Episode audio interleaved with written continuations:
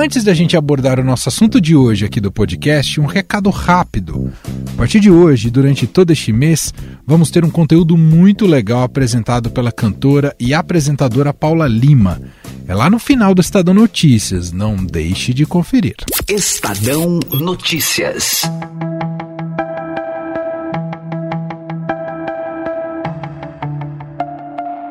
Um dos itens da reforma tributária proposta pelo governo federal tem gerado um clima bélico entre Paulo Guedes, empresários e o Congresso Nacional. Trata-se da chamada taxação de lucros e dividendos. Mas há quem prefira chamar de taxação de grandes fortunas.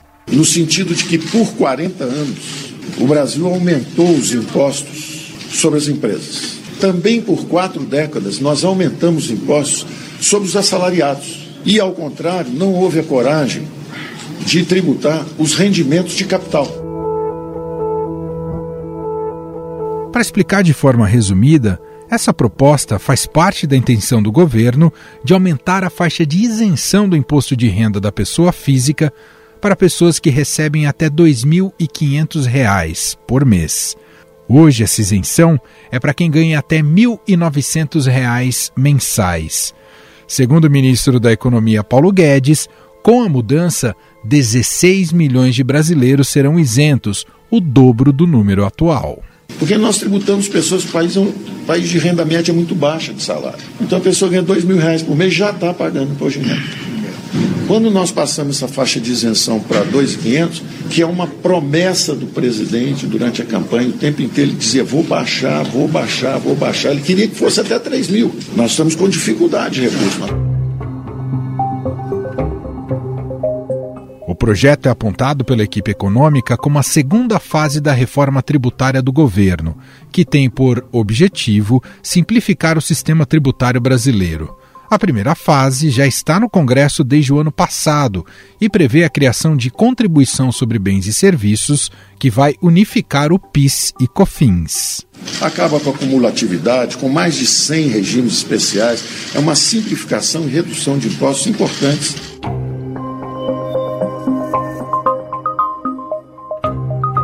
Presidente da Câmara, Arthur Lira, quer agilizar a votação das mudanças do imposto de renda, consideradas mais fáceis de serem aprovadas por se tratar de uma medida popular, já que aumentará a isenção do IR e a consequente afirmação dos compromissos das pautas que destravarão a economia e beneficiarão, no âmbito do Brasil, os negócios, geração de emprego, de renda e favorecimento daqueles que mais precisam. Mas aí vem a polêmica. Para as empresas também haverá mudanças. A alíquota geral de 15% do imposto de renda da pessoa jurídica terá uma queda em duas etapas: 12,5% em 2022 e 10% a partir de 2023. E assim por diante.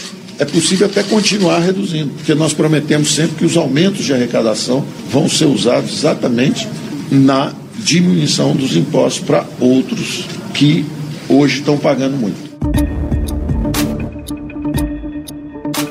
No entanto, a proposta prevê a tributação de lucros e dividendos, aquela remuneração que acionistas recebem pelo capital investido na empresa.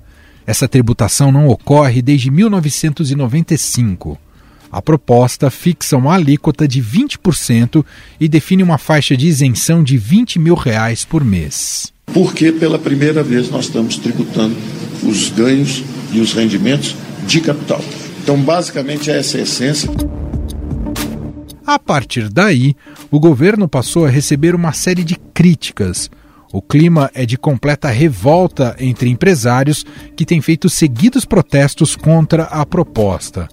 Agora, esse grupo se movimenta na Câmara e no Senado para barrar a proposta ou minimizar os danos. A Confederação Nacional do Comércio teme muito o impacto disso sobre pequenos comércios, sobre pequenos empresários, sobre o pequeno lojista, papelaria, a padaria e todos os outros que vão que fazem da renda da empresa sua própria renda, a renda da família, a renda do trabalho. Mas por que o governo está propondo isso? A ideia de Paulo Guedes é atrelar o ganho de arrecadação com a tributação de lucros e dividendos ao novo Bolsa Família, ou seja, um vai compensar o aumento dos gastos de outro, como exige a lei de responsabilidade fiscal. Nós somos defensores do Bolsa Família. A proposta também mexe com a tributação de investimentos. Nos fundos de investimento imobiliário, por exemplo, haverá o fim da isenção sobre rendimentos distribuídos a pessoas físicas, com cotas negociadas em bolsa a partir de 2022. E quem tem acompanhado esse clima tenso que se formou entre Paulo Guedes, empresários e o Congresso é a colunista de economia do Estadão e da Rádio Eldorado, Adriana Fernandes, que conversa aqui com a gente a partir de agora.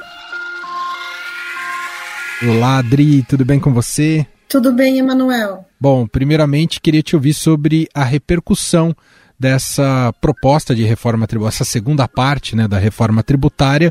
Paulo Guedes vem colecionando mais críticas ou elogios em relação a ela, Dri? Muitas críticas, Emanuel. O ministro Paulo Guedes, ele virou um, foi muito criticado pelo mercado financeiro, pelas grandes empresas, os investidores, o chamado pibão brasileiro que não gostou do projeto, acha que vai aumentar absurdamente a carga tributária e eles já estão se mexendo no Congresso Nacional para mudar, fazer ajustes na proposta. Você já indica aqui ajustes, né? Como a gente que tem é, consegue exercer pressão junto aos congressistas, tem um lobby muito forte, porque a gente está falando do, de quem emprega uh, nesse país. Então a tendência é que alguns pontos centrais daquilo que apresentou Guedes uh, sejam alterados, é isso? Se discuta isso a partir de agora ali no Congresso, Dri?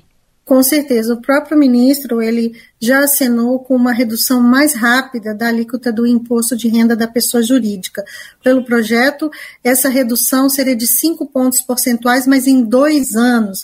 Então, ao longo da semana, ele prometeu fazer essa queda em 2022, mais rapidamente, e ontem foi mais além disse que a queda pode ser de 10 pontos percentuais, mas não falou como vai fazer o arranjo das medidas para garantir que não haja grande perda de arrecadação para o governo. Esse imposto é muito importante, o imposto que é pago sobre o lucro das empresas tem no discurso, a gente entende assim um pouco do discurso, a ideia, e aí você me confirma, você que acompanha o dia a dia, está mais perto, mas tem uma ideia de que essa reforma ela vem para ser socialmente, digamos, mais igualitária. Uh, vamos taxar mais os ricos. Tem, tem um pouco desse desejo ou isso só está na narrativa, Adri? Não, realmente a reforma traz é, medidas é, mais distributivas e por, e por isso que o, o, andar de cima, né, como a gente chama, os, os mais ricos do Brasil, estão reclamando, porque ele, a proposta traz a volta da tributação de lucros e dividendos. Isso já era uma medida já esperada desde a época da eleição, Emanuel. Em 2018, eh, os principais candidatos já falavam da volta dessa tributação justamente para aumentar a arrecadação e fazer empregar em outros projetos importantes. Só que o Bolsonaro, ele prometeu na eleição o aumento da faixa de isenção do imposto de renda da pessoa física, nós contribuintes. Nessa faixa, ele tinha prometido aumento de cinco salários mínimos. Essa isenção custa muito caro, ou seja, o governo perde muita arrecadação para fazer essa medida que ele está aí de olho na, na sua reeleição, quer fazer as suas bondades para o eleitor e cumprir também a promessa de campanha. Ela custa muito dinheiro e, para compensar, o governo vem aí com a volta da tributação de lucros e dividendos e também o fim de um instrumento que existe hoje no sistema tributário brasileiro que se chama juros sobre capital próprio. É também uma forma de distribuir, fazer a distribuição de ganho para os acionistas da empresa. Isso é que todo mundo não quer. Os empresários não querem, não gostaram e, é, e querem que essa medida seja revista no Congresso Nacional. Só que está tudo aí na matemática, né? Um, tira aqui, põe ali Então, é, uma, é um jogo muito difícil, só que os empresários acham que tem muita gordura para queimar, que o governo fez as contas aí subindo as suas projeções na hora de calcular as perdas e diminuindo na hora do, do lado das medidas que provocam aumento de arrecadação.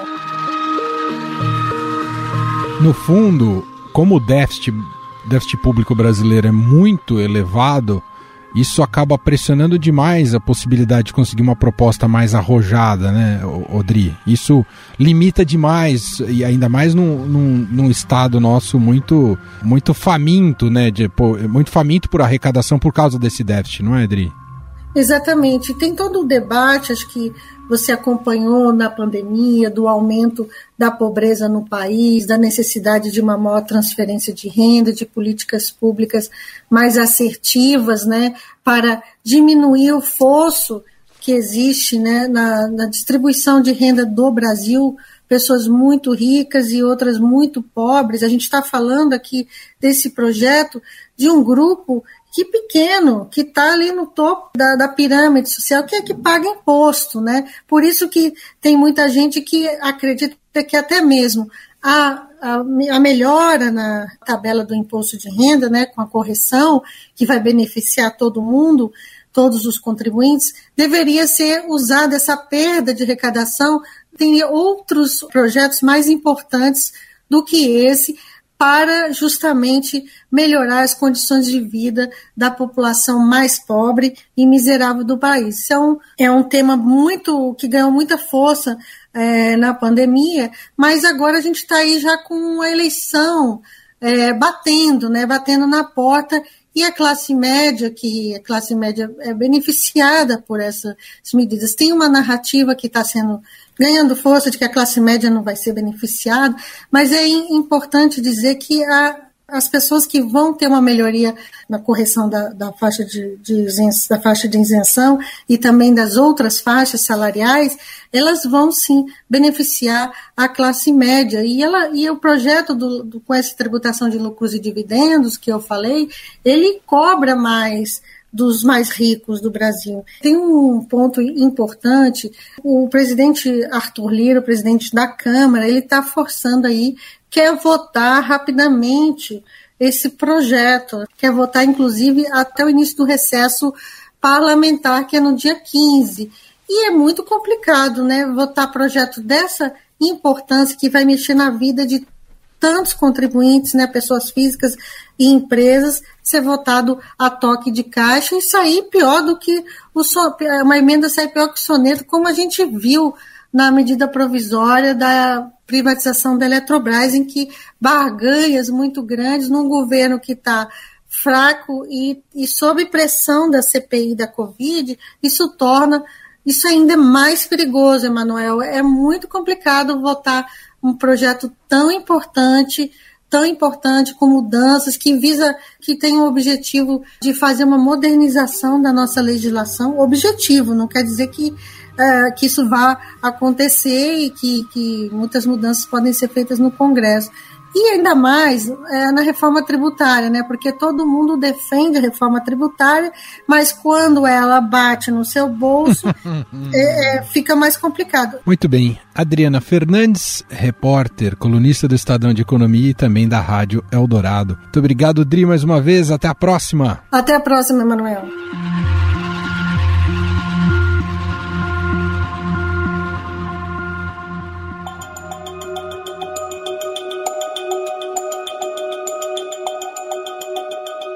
Como disse Adriana Fernandes, se for aprovada do jeito que foi apresentada, a proposta de mudanças no imposto de renda terá impactos positivos para os contribuintes de menor renda e para os pequenos investidores. Já a parcela da classe média que não poderá mais entregar a declaração simplificada do imposto de renda à pessoa física e os grandes investidores sentirão mais o peso da carga tributária. No entanto, a proposta ainda precisa ser aprovada pelo Congresso e provavelmente sofrerá alterações. Para analisar essas questões, nós convidamos a professora de Economia da Universidade Federal de Minas Gerais, Débora Freire. Tudo bem, professor? Obrigado por ter aqui atendido ao nosso convite. Tudo bem, obrigada. Eu que agradeço. Professora, desde que o governo apresentou essa nova etapa aí, essa nova parte da reforma tributária, muitos setores já vieram a público, especialmente, digamos, do PIB, para criticar com veemência aquilo que foi proposto ali pelo ministro Paulo Guedes e sua equipe ali no Ministério da Economia. Que eu queria te perguntar, isso é sinal de que a proposta em si é ruim, foi mal feita ou na verdade isso demonstra o tamanho da dificuldade que é conseguir consenso para uma reforma tributária no Brasil na hora que entramos no pra valer, professor? É, não, isso reflete bastante é, a ausência de consenso né, que permeia é, as reformas tributárias. Mesmo quando a gente estava discutindo a reforma tributária do consumo, por exemplo, que acabou ficando de lado por enquanto, a gente estava com uma situação muito parecida também. Alguns setores é, pressionando pela reforma e outros setores, de fato, criticando e indo contra as ideias que estavam sendo propostas, principalmente na PEC 45, que é a reforma com o IBS, né, a partir de um IVA, a PEC 110, que também prometia um IVA e assim por diante. Mexer com tributos, ou seja, reformas tributárias, modificações tributárias, desperta de fato paixões. Isso por quê? Porque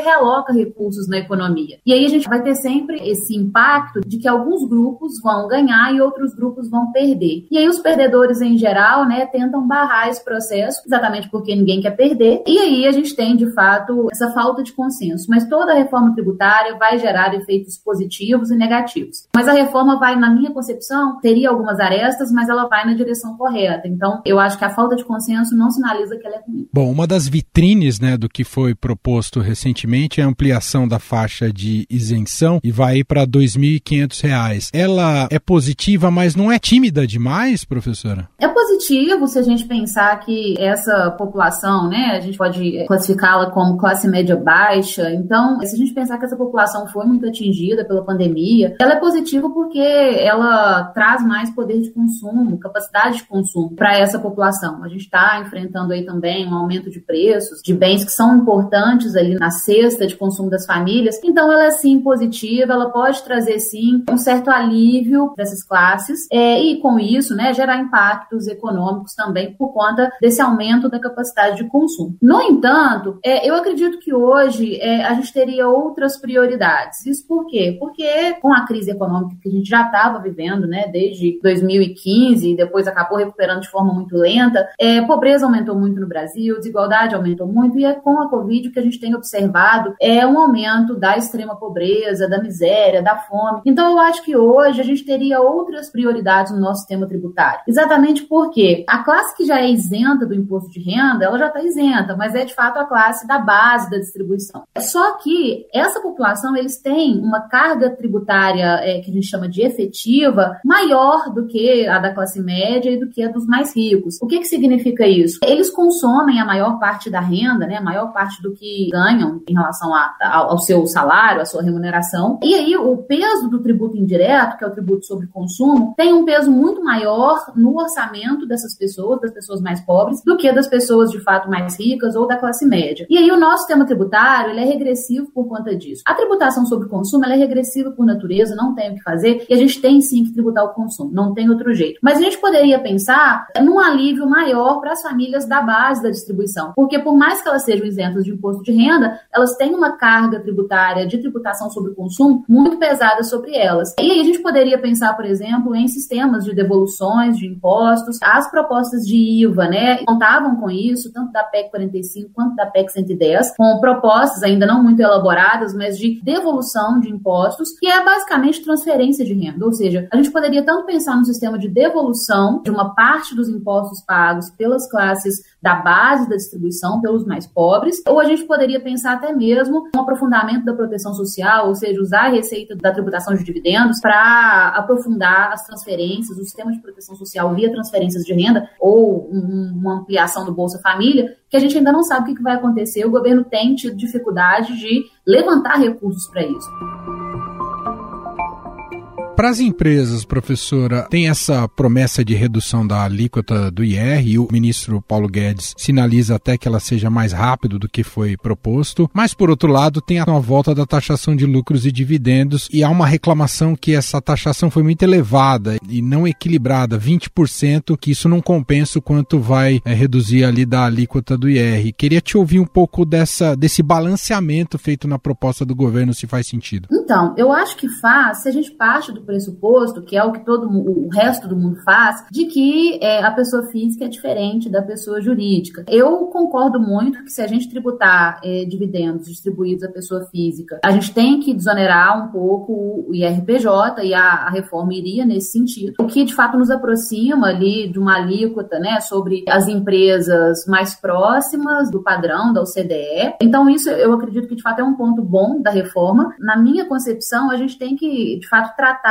de forma diferentes é, agentes que são distintos. Ou seja, a empresa, né, a pessoa jurídica, não necessariamente é a mesma pessoa é, que está recebendo dividendos. Se a gente for pensar quem está recebendo dividendo, o dividendo quem está recebendo é o acionista da empresa, por exemplo. Uhum. Não necessariamente ele é o dono da empresa, né? Ele é de fato quem está sendo desonerado ali, a pessoa jurídica. Então, eu acho que é, é, não tem muito sentido essas críticas, exatamente porque o resto do mundo todo faz isso, só a Estônia não tributa dividendos na pessoa física e o resto do mundo faz exatamente isso. A gente não tem evidência empírica a respeito se o investimento aumentou com a, a isenção de dividendos, porque para o empresário não faz muita diferença como que ele capta recurso para investir, se é via crédito ou se é via é, aporte de capital. O que faz diferença para ele é o que está mais barato. Então, se crédito está mais barato do que de fato aporte de capital, é, ele vai preferir o crédito. Então, não faz muito sentido a gente de fato tecer essa crítica de que isso poderia desestimular investimentos, porque a decisão de investimento ela é na pessoa jurídica, que não necessariamente é a mesma da pessoa física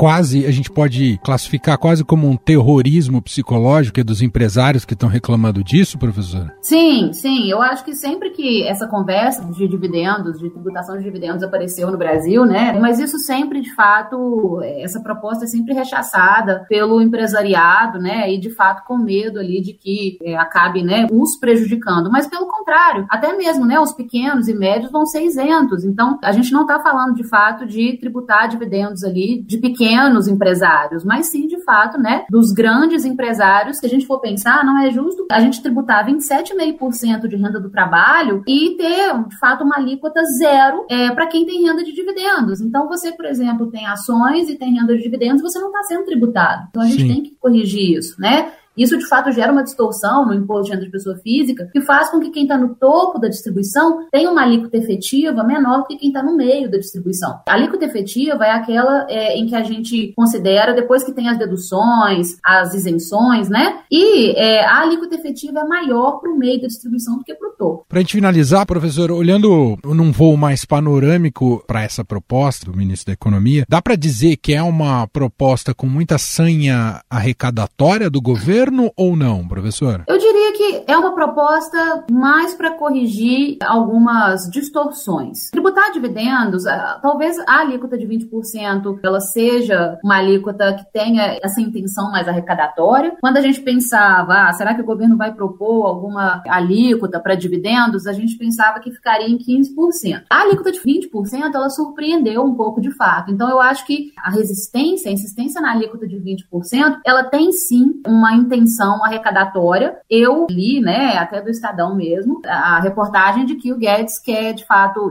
está resistindo com a alíquota de 20% sobre dividendos, exatamente para tentar aumentar ali o, o, Bolsa Família. Só que também, do ponto de vista é, operacional, burocrático, é, já soube que é complicado fazer isso, então tenho minhas dúvidas se isso de fato iria acontecer. Só que a gente mesmo sabe que no Brasil também a gente não tem uma base muito grande assim para em termos de renda, né? Então não dá para explorar muito a tributação direta, que é a tributação da renda e do patrimônio, para arrecadar. A gente conseguiria, de fato, arrecadar muito mais se um imposto é, indireto fosse colocado. Quando a gente tem a discussão sobre a nova CPMF, que agora parece que está né, tá dormindo, é, ainda bem, porque é um imposto regressivo, é um imposto de péssima qualidade, é, essa sim é de fato uma sanha arrecadatória, porque com o imposto sobre consumo ou sobre operações financeiras, aí sim a gente consegue de fato arrecadar muito no Brasil. Mas em termos de renda e patrimônio, a gente tem uma base mais restrita, então não acredito de fato que seja uma bala de prata aí para resolver a situação fiscal do governo. Muito bem, nós ouvimos Débora Freire, professora de economia na UFMG e também do CEDEPLAR. Professora, muito obrigado aqui pela análise e as explicações aqui para gente. Um abraço e até a próxima. Eu que agradeço, Emanuel. Até.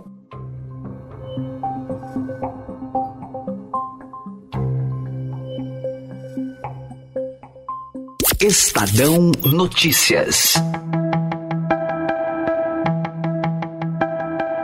E este foi o Estadão Notícias de hoje, segunda-feira, dia 5 de julho de 2021. Contou com a apresentação minha, Emanuel Bonfim, na produção e edição e roteiro, Gustavo Lopes, Ana Paula Niederauer, Jefferson Perleberg e Júnior Moreira Bordalo. A montagem é de Moacir Biasi e o nosso diretor de jornalismo, João Fábio Caminoto. Escreva pra gente podcast@estadão.com. E agora, não vá embora. Conforme prometido, você acompanha a cantora e apresentadora Paula Lima, que apresenta a partir de hoje o Drops do projeto Vozes Negras. Está imperdível. Vamos ouvir. Doritos oferece Vozes Negras. Drops Vozes Negras. Olá, eu sou Paula Lima. Ao longo desse mês eu estarei com você aqui no podcast Estadão Notícias com o projeto Vozes Negras, uma parceria Sony Music e Rádio Eldorado, que se propõe a discutir as questões raciais e os mais variados temas tão importantes para novas e fundamentais transformações através da arte e cultura. Toda semana, uma conversa com um artista diferente. E na estreia, o cantor e compositor Thales Roberto, nome forte da cena gospel brasileira. Hoje, Thales fala sobre a música de louvor e as questões raciais. Eu, como artista negro, entendo a dor do nosso povo, aquilo que nós vivemos. A dor da minha voz carrega o que o meu povo passou. Eu louvo a Deus assim porque o que você carrega também, né, Paulo? O som da sua voz, o timbre da sua voz, a sua graça, tudo isso é fruto de pessoas que plantaram antes de nós, de Sim. negros que, que vieram sofrendo e, e isso veio de geração em geração, esse sentimento na voz, essa lágrima que sai, esse ar que a gente não sabe de onde vem, ele vem da nossa raça e daquilo que, que foi sendo gerado, né? Isso é então, ancestral, né, falam, Thales? É ancestral. Ancestral. Quando a pessoa fala, cara, que é isso na sua voz? Eu tenho que entender que não sou eu. Uhum. Isso, muitas pessoas tiveram que sofrer para que isso chegasse até aqui. Então, eu, como líder, eu às vezes sento e falo, Deus, me ajuda a sintetizar tudo que aconteceu na nossa raça até aqui. Você ouviu Drops Vozes Negras. Realização Sony Music e Rádio Eldorado.